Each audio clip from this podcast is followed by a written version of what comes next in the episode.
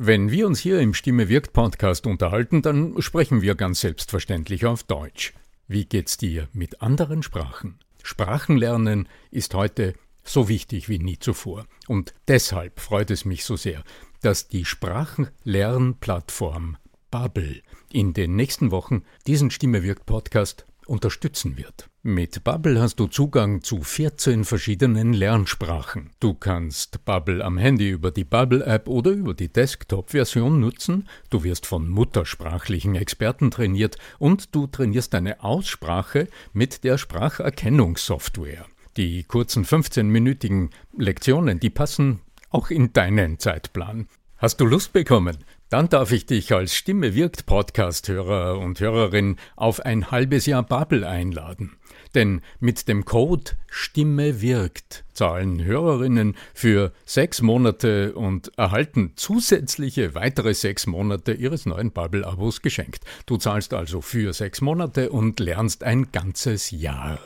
Infos und den Code einlösen kannst du auf bubble.com slash Stimme wirkt. So, und jetzt zu unserem heutigen Thema. Wenn du in deinem Vortrag oder in deiner Präsentation erfolgreich begonnen hast, auf welche drei Fehler solltest du während des Sprechens besonders achten? Um das dreht sich diese Episode. Bleib dran.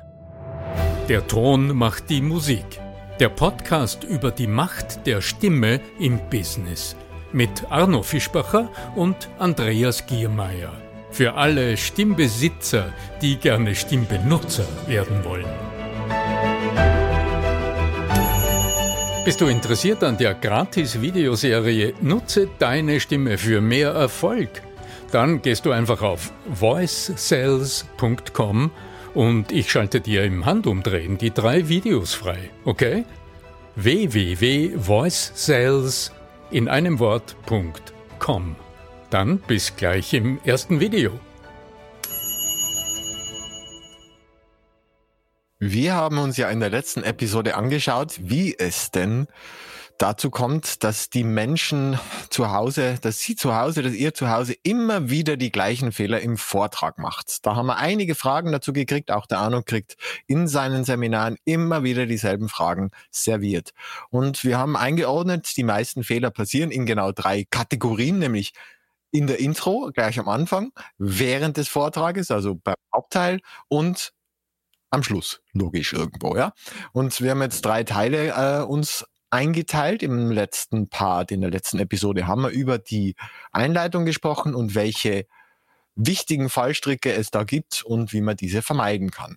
Im zweiten Part, nämlich heute, wird es darum gehen, wie wir den Hauptteil gestalten können und welche Fallstricke uns da potenziell erwarten würden, wenn wir nicht diesen Podcast hören. Lieber Arno Fischbacher, Servus erst einmal. Lieber Andreas, Andreas Giermeier von Lernen der Zukunft.com, ich grüße dich. Ja, du hast es schon ausgesprochen. Nur zu wissen, wo die Fehler liegen, das äh, verhilft uns im Alltag noch nicht dazu, es besser zu machen. Ich denke, es ist wichtig, ähm, also der Erkenntnisgewinn, das Wissen über mögliche Fallstricke, das ist, denke ich, immer die, die Grundlage, dass du dich mit einer Thematik beschäftigst. Also zum Beispiel, dass du nicht einfach sagst, ja, sprechen kann jedes, habe ich schon als Kind gelernt. Also rede ich halt, wie mir der Schnabel gewachsen ist. Ich glaube, das hätte man in Episode 1. Dann, dann, dann hätte man den Podcast nicht gebraucht, wenn man die Aussage, äh, wenn wir da zustimmen täten, ja. Also reden habe ich als Kind schon können, deswegen brauche ich nicht mehr mich fortentwickeln, ja genau. Ja, bei manchen Menschen funktioniert's ja eine gewisse Zeit lang, wenn sie nur einfach so weit sprachgewandt sind. Und äh, als Kind etwas mitbekommen haben, im Wesentlichen auch von ihren Eltern gewisse, äh, gewissen Wortschatz. Die sogenannte oder Naturbegabung über Spiegelneuronen und ähnliches. Ja, ganz genau. Ja, das, das ist ja nicht jeder äh, den, den, äh, den Obama als Papa, ja. Ja, das ist, ja, das stimmt. Das stimmt wirklich, Andreas. Das stimmt wirklich. Ja, und noch ein, noch ein Missverständnis steht oft im Raum, das viele Menschen hindert. Die Sache mit der Authentizität. Also das ist auch so ein Einwand, den ich ab und zu erhalte. Ich will aber irgendwie authentisch bleiben, drum bleibe ich so, wie ich bin. Und das ist ein Missverständnis, äh, denn wann erleben wir den Menschen als authentisch? Also meine Empfehlung ist, tauscht doch bitte dieses Wort authentisch sein gegen kongruent sein aus.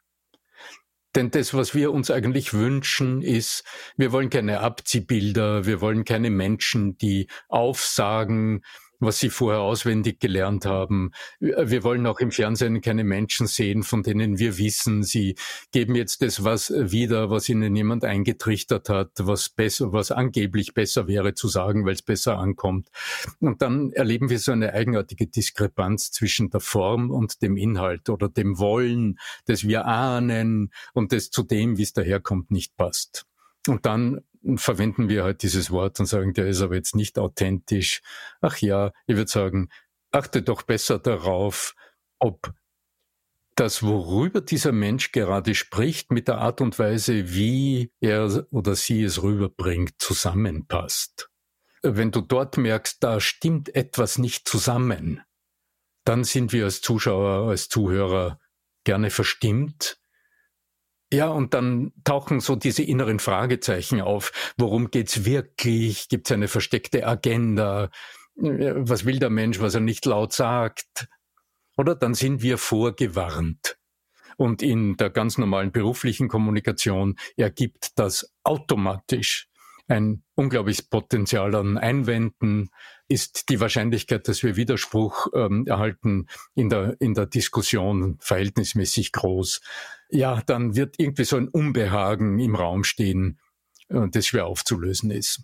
Also, wie schaffst du es jetzt, das praktisch umzusetzen, wenn wir jetzt über, über Reden reden, also über das Präsentieren, über das Vortragen, Vielleicht einfach nur über deinen kleinen Bericht im Montagsmeeting, weil ich äh, gerade neulich davon gesprochen habe. Wie geht's und wo liegen die Fallstrecke? Beginnen wir vielleicht zuerst damit. Pausenlos sprechen ist aus meiner Sicht ein Grundübel. Worüber du immer sprichst, denke daran, würden deine E-Mails oder deine Projektbeschreibungen oder deine Angebote so aussehen, wie du sprichst, dann würde kein Mensch Lust haben zu lesen. Wieso sage ich das? Stell dir mal vor, du hast einen klugen Inhalt, der, sagen wir, in drei Punkte gegliedert ist. Du hast dir drei Punkte überlegt, die dir wichtig sind und du willst sie zu Papier bringen. Wenn ich jetzt ohne zu lesen auf dieses Blatt Papier schaue, wo deine Schriftzeichen drauf sind, deine Sätze, woran könnte ich denn aus der Entfernung ohne Brille erkennen, dass es drei Punkte sind? Na, wird jetzt jedes Kind sagen, ja, das ist ganz einfach. Das sieht man ja von der Ferne. Punkt eins und dann ist ein Absatz. Und dann beginnt das so zweite. Wie Zwischenüberschriften, ja. Das würde ich dann jetzt als Texter auch sagen, ja. Zwischenüberschriften, äh, wichtige Worte vielleicht an den Anfang stellen, solche Dinge, ja. Ja, da bist du jetzt schon im Detail. Da bist du schon im Detail. Das, was dir aber aus der Entfernung den Eindruck von drei Punkten gibt, das ist die Leerzeile zwischen den Textblöcken. Also jetzt ins Akustische. Die Leerzeile kommt ja automatisch, wenn eine Zwischenüberschrift habe. Okay, so gesehen. Da wärst du jetzt schon, ja. da wär, äh, also im Grunde auch beim Vortragen wärst du hier schon in der, an der Lösung. Aber ich denke, es ist gut, sich bewusst zu machen, dass Gliederung etwas sehr Analoges ist, dass der Eindruck, den wir gewinnen, dass du gegliedert sprichst, dass das mit deinen Worten a priori noch gar nichts zu tun hat, sondern dass die Gliederung am Papier wie in der Rede durch die Leerzeile, in unserem Falle ist es eine Gliederungspause entsteht. Und wenn du in einem durchsprichst, selbst wenn du es intellektuell klug gegliedert hast, dann kriegen wir es nicht mit. Das heißt, wir erfassen die Gliederung nicht, denn das ist die Aufgabe der Form, der Gestaltung. Der nächste Schritt ist jetzt natürlich äh, der Einwand, den du ja im Grunde schon mitgeliefert hast, nämlich ich kann da nicht einfach nur eine Pause machen oder einfach nur eine Leerzeile machen. Äh, das will ja doch hervorgehoben sein. Genau, dann machst du eine Zwischenüberschrift. Ich mache es in meinen Seminaren auch so, wer jemals mit mir zusammengearbeitet hat, kennt das bereits. Da gibt's auf dem Flipchart dann zuerst einfach nur so mit dem grauen, mit dem grauen Stift einfach drei so Textblocks aus Linien. Und dann wirst du sagen, okay, das müssen wir jetzt ein bisschen deutlicher machen. Dann nehme ich einen orangen Stift und sage, okay, jetzt malen wir da so Zwischenüberschriften. Nur in der Rede kannst du ja deinen Satz nicht, äh, wie sollst du denn fett markieren, bold aussprechen. Ja, das funktioniert nicht. Drum wechseln wir jetzt auch bereits in die Sprachgestaltung. Und meine Frage ist, welches Satzzeichen setzt du an das Ende dieser Zwischenüberschrift? Und dann erhalte ich viele Angebote, gerade jetzt vor kurzem, ein Bindestrich, ein Doppelpunkt, ein Ausrufezeichen. Sage ich super, ja. Das sind alles Möglichkeiten, aber wie ist es jetzt überzeugungspsychologisch? Also wenn du jetzt deine Zuhörer zum Selbstdenken, also du hast natürlich die Möglichkeit zu sagen, Push, Push, Push-Kommunikation, das ist alles, was ich will, ich liefere ab, ich sag's einfach und meine Zuhörer müssen es halt abspeichern. Die haben ja ein Gehirn und ein Gedächtnis und du mutest ihnen die Aufgabe zu, das, was du sagst, sich zu merken. Ja, welchen Charakter hat aber dann der? Ich würde eher zwei andere Wege gehen. Also entweder Provokation oder Frage. Weil wenn du eine Provokation in den Raum stellst, die dann mindestens genauso auch intensiv wirken kann wie eine Frage. Sie regt zum Denken an. Ja? Alle Verkäufer sind Arschlöcher. Ja? Sowas zum Beispiel jetzt, ja. Äh, das, wenn du jetzt eine Verkäufergruppe vor dir hättest. Und dann kannst du sagen, das haben sie sicher schon häufig gehört. Aber auch Sie, wir könnten mir vielleicht zustimmen, dass dem nicht so sein muss. Ja? Sprache ist bunt. Ich gebe dir hundertprozentig recht. Also es gibt hunderttausend verschiedene Möglichkeiten, wie du es gestaltest. Wichtig ist Jetzt die Emotion oder die, die, die Interaktion, die dadurch ausgelöst wird. Ja? ja Weil in dem Moment, ja, wo man bei diesem Gleichbleibenden, ich stelle mir immer so diese Trance vor, wenn jemand da im Vortrag sitzt und immer alles gleich. Und da musst du die Leute irgendwie immer mal wieder rausholen. Und das geht am besten eben äh, über solch starke, entweder äh, Challenges im, im Sinne von provokanten Thesen oder eben auch immer wieder Fragen und einbinden und solche Geschichten. Wir sind jetzt gerade noch bei der Gliederung. Sprache ist sehr bunt. Als Coach und Trainer sehe ich eine sehr heikle und gleichzeitig sehr noble Aufgabe. Und die ist es meinen Coaches, meinen äh, Kunden einfach zu machen. Wenn ich jetzt sage, ja, da musst du jetzt jedes Mal neu überlegen. Und wenn du jetzt drei Minuten sprichst, dann hast du, sagen wir, drei, vier, fünf Gliederungspunkte und überleg dir für jeden Einstieg was wahnsinnig Originelles. Ja, das ist schon möglich. Okay, ja, wenn du viel Zeit hast in der Vorbereitung, kannst du machen führt auch ganz sicher. Und es hängt davon ab, was, wie wichtig das Ding ist und wie häufig du das wiederholst. Wenn du gerade auf Vortragsreise bist und da 50 Mal denselben Witz machen sollst, dann bereite ihn um Gottes Willen vor. Aber ja. wenn es jetzt ein einziges Mal ist, äh, eine Zahlenpräsentation am Montag in der Früh, dann vielleicht nicht. Genau, und darum sage ich, die meisten Anlässe, für die ich, auf die ich Menschen vorbereite, das sind mhm. alltägliche Anlässe. Also die große Rede ist dann die Ausnahme, die große Präsentation, okay, da geht's um was und da kann man im Detail überlegen. Ich empfehle also eher, so wie wir es für den Beginn besprochen haben, nütze Wiederholbares.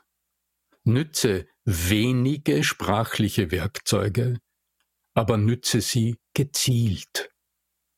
Wenn du klug gliedern willst, dann überleg dir jene Fragen, die du im Lauf deines Redeimpulses beantworten willst. Und ich folge einer sehr einfachen Vorbereitungsregel. Würde dich vor dem Meeting noch schnell beim Kaffee, ja, jemand fragen, worüber wirst du denn jetzt gleich berichten?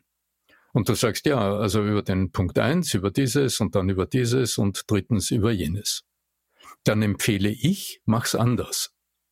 Sag deiner Kollegin, deinem Kollegen, du, weißt du, ja, trickreich, ich werde Antworten auf folgende Fragen geben.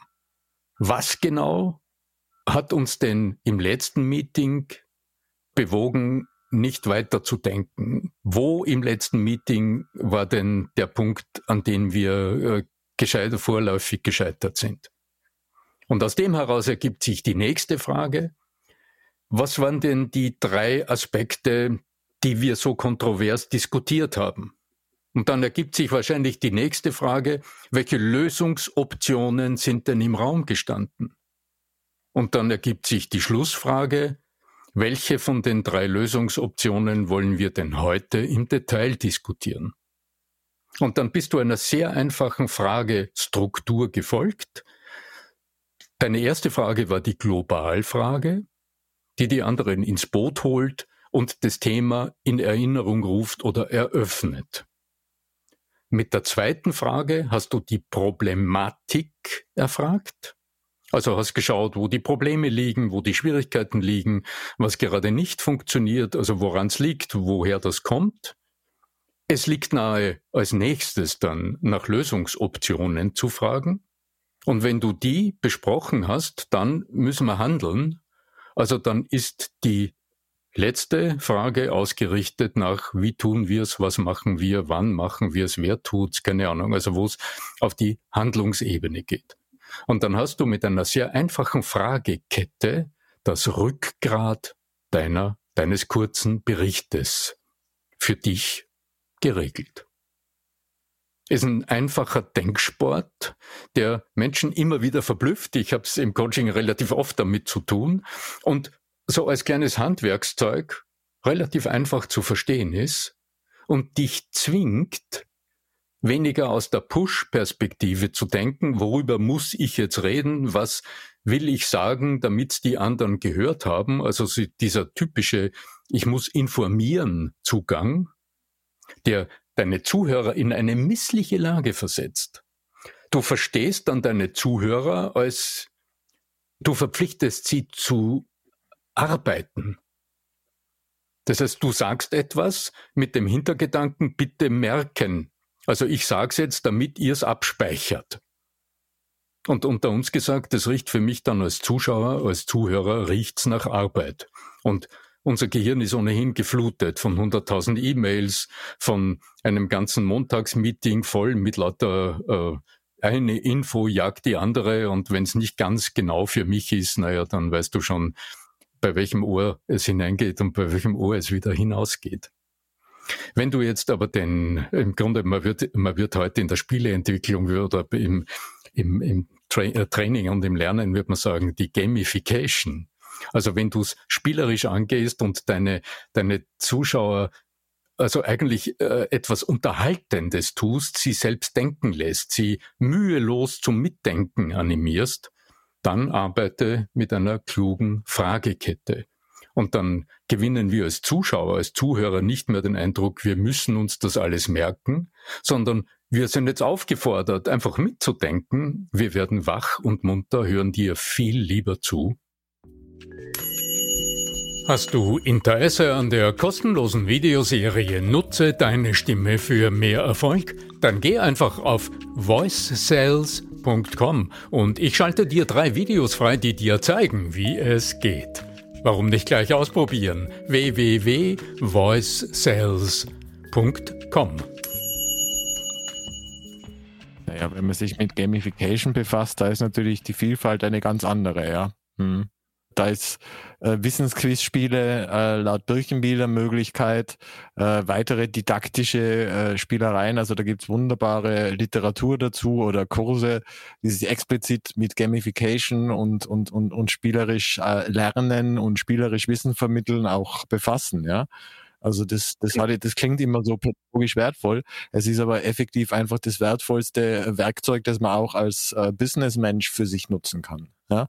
Genau. Weil das, was Kinder und weil das schwierigste Publikum, was ist das schwierigste Publikum? Ja, frag mich, als, frag mich ja, als Theatermensch. Äh, für, äh, für Kinder im Theater zu spielen ist immer ein ganz eigenwilliges Erlebnis. Wenn du irgendwo nur drei Minuten hast, die nicht dramaturgisch durchüberlegt sind, also würdest 30 Sekunden. Dann, dann, hast du fangen spielende Kinder im Publikum. Die bleiben einfach nicht sitzen. Ja? Also wenn da jetzt nicht ein Erziehungsberechtigter gleich daneben sitzt und das Kind am, am, am Schopf hat. Aber äh, habe ich also in den 70er Jahren äh, ab Ja, oder wenn sie noch nicht so dressiert sind von der Schule, dass sie das gelernt haben, ja. still zu sitzen. Das ist ja dann eine Voll. andere Krankheit. Ja. ja. Aber, aber umgekehrt, wenn es dir gelingt, immer wieder Reize zu setzen, und das ist ja das, worüber wir mhm. sprechen. Also immer wieder Reize Neugierig machen, geil Neugierig. auf Lernen. Ja. ja, genau. Ja. Und die Frage, eine kluge Frage, ist ein wunderbares Mittel, Menschen ja aufzuwecken und selbst denken zu lassen. Und im Grunde ist jede Frage ein kleiner Quiz, wenn du sie klug stellst. Also wir sind ja jetzt nicht in die Tiefe gegangen. Ich habe jetzt nur über eine mögliche Fragekette äh, gesprochen und äh, eine innewohnende Dramaturgie, also von einer Globalfrage hin zur Frage nach dem Operativen als Schritt der Vorbereitung. Das, was es dazu allerdings als kleine Ingredienzien braucht, damit du Erfolg hast mit dieser Vorgehensweise, das sind zwei weitere Zutaten. Das eine ist, bevor du die Frage fragst, wir reden ja immer noch über die Gliederung, bevor du eine gliedernde Frage an deine Zuhörer fragst, wie könnte es dir denn gelingen, bevor du die Frage fragst, in den Köpfen deiner Zuhörer bereits jene Erinnerung wach zu machen oder jene Vorstellung wach zu machen, die in den Köpfen deiner Zuhörer auf die Frage auch eine Antwort ergibt. Denn wie oft erlebe ich, dass Fragen im Raum stehen, wie lösen wir das jetzt? Aha. Ist eine offene Frage. Also jetzt rein nach allen Regeln der Rhetorik ist eine W-Frage. Aber würde es dir gelingen, hast, hast du irgendeinen Impuls im Kopf, irgendetwas, also dein inneres Gehirn Google schießt es jetzt Möglichkeiten raus? Hast du jetzt irgendeine Fantasie? Nein, du bist in Wahrheit blockiert. Und du allein durch den Tonfall merkst du schon, dass halt jetzt der Form halber jemand eine Frage in den Raum gestellt hat und ohnehin gleich die Antwort nachschießen wird. Da könnte man halt dann mit Metaphern arbeiten, von mir aus auch mit Spiel, äh, mit, mit magischen, dass man einen, einen, einen, einen Trick vorführt, wo irgendwas passiert, wo man sich gedacht hätte, da gibt's keine Lösung. Und dabei, es gibt ja so Rätsel, wo man meint, es gibt eigentlich keine Lösung und dann gibt's auf einmal fünf Lösungen. Ja? Und dann sagt man, okay, da habt ihr ja vor drei Minuten noch gedacht, es gibt da keine Lösung und jetzt wissen wir, es gibt fünf Lösungen. Wie ist es denn in unserer Situation? Du machst uns zu Zauberkünstlern gewissermaßen. Ja. Also meine Lösung dafür. Ja, nur aufzuzeigen, dass das manches häufig eben einfach nur Blockaden sind, die wir uns selbst im, im, im Schädel be bereitlegen. Und es gibt, hm. äh, da waren ganz wunderbare äh, Rätselspiele da draußen, die man sich auch als Manager, äh, es gibt tatsächlich Bücher für Manager, wo solche äh, Geschichten drinnen sind, äh, aber man kann sich auch einfach äh, pädagogisch, äh, Birkenbiel zum Beispiel, Literatur bedienen, wo solche Geschichten mit drinstehen. Und das klingt immer so, ja, ja, ist süß, das kann man nicht machen, das ist ja nur für Kinder. Das ist absolut nicht für Kinder. Die Frau war hoch bezahlt und hat genau damit äh, ihren, ja, ja. ihren Ruhm aufgebaut, dass die Leute sich gefreut haben, ja. äh, bei ihr so viel zu lernen und nur Spaß zu haben. Und wenn das funktioniert und das, nichts anderes will ich ja in meiner Präsentation, dass die Leute sich zumindest einmal nicht angeekelt fühlen von dem, was ich da mache. Bestenfalls sich sogar unterhalten fühlen. Wenn du jetzt, Andreas, nochmal an die vielen Präsentationen der, der Vera Birkenbiel denkst, die du persönlich noch miterlebt hast. Ja, höchst und persönlich, ja. In allen Phasen, wie, nämlich auch in der Vorbereitung, ja. Wie hat sie es denn immer wieder geschafft, in den Köpfen ihrer Zuhörer, bevor sie Fragen stellt, das Gehirn in Bewegung zu bringen?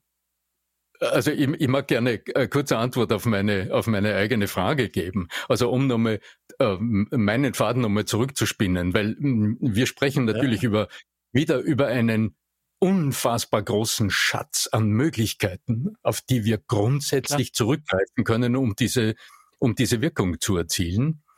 Ich sehe mich aber als Coach äh, immer in der Verantwortung, die einfachsten und stereotyp wiederholbarsten Lösung, also Strukturen anzubieten, so dass man nicht bei jedem Meeting wieder ganz neu nachdenken muss. Meine Empfehlung als kleine Wirkungszutat. Man darf aber auch. Also es, es, es macht, also, es ist, man darf eine Minute länger nachdenken, wenn einem dadurch die ganze Präsentation besser wird. Also ich sage nicht, äh, weil das ist nur die Faulheit zu befördern, das ist nicht der Sinn. Da darf man ruhig einmal eine Viertelstunde sitzen, weil jetzt ganz ehrlich, es geht doch am Ende darum, das ist ja zum Teil digital. Entweder es funktioniert oder es funktioniert nicht. Und wenn ich, wenn, wenn diese Viertelstunde des Nachdenkens oder des Nachschlagens bewirkt, dass das vom Null auf eins springt, dann war es das wert. Das ist, also, da verstehe ich meinen Ansatz. Ich bin viel zu sehr Birkenbild geprägt, dass ich sage, es ist einfach den Aufwand wert, um zu sagen, okay, auch eine kleine Präsentation und wenn es zehn Leute sind, fünf Leute sind, ist es wert, mich damit zu befassen. Nebenbei habe ich noch ein Anti-Alzheimer-Training, was ja mir selber auch gut tut. Und Glückshormone habe ich danach auch, weil, weil ich sehe ja, dass, dass sie was bewirkt, was funktioniert. Ja, aber das ist wahrscheinlich jetzt der große Denkunterschied zwischen uns beiden auf den Punkt gebracht. Denn mhm. natürlich äh, ist es wäre es auch für mich eine interessante Geschäftsmöglichkeit, meinen Kunden zu sagen, liebe Leute, Sprache ist was wahnsinnig Buntes. Es gibt hunderttausend Möglichkeiten und es ist wichtig, dass Sie mindestens tausend von den hunderttausend kennen.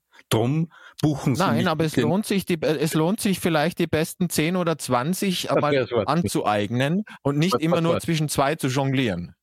Wart, wart, wart, wart, wart, wart. Sprache ist ohnehin bunt. Worüber ich spreche, sind jetzt nicht die Sätze, die du wiederholst, weil du dir es einmal, weil du sie einmal auswendig gelernt hast, sondern das, worauf ich Wert lege, ist, die Struktur hinter der Sprache zu verstehen genau. die in den genau, Köpfen der Zuschauer, der Zuhörer Wirkung erzielt. Und das genau. besteht genau. immer grundsätzlich aus zwei wesentlichen Elementen, ganz egal wie du es denkst. Das eine ist Frage, Frage klug, weil nur dann bewegst du deine Zuhörer zum Selbstdenken. Punkt Nummer eins. Also insofern ist die kluge, fokussierte, zugespitzte, offene Frage der wesentlichste und zentrale Hebel in der Überzeugungsrhetorik. Also überall dort, wo du immer in, beieinander, ja klar.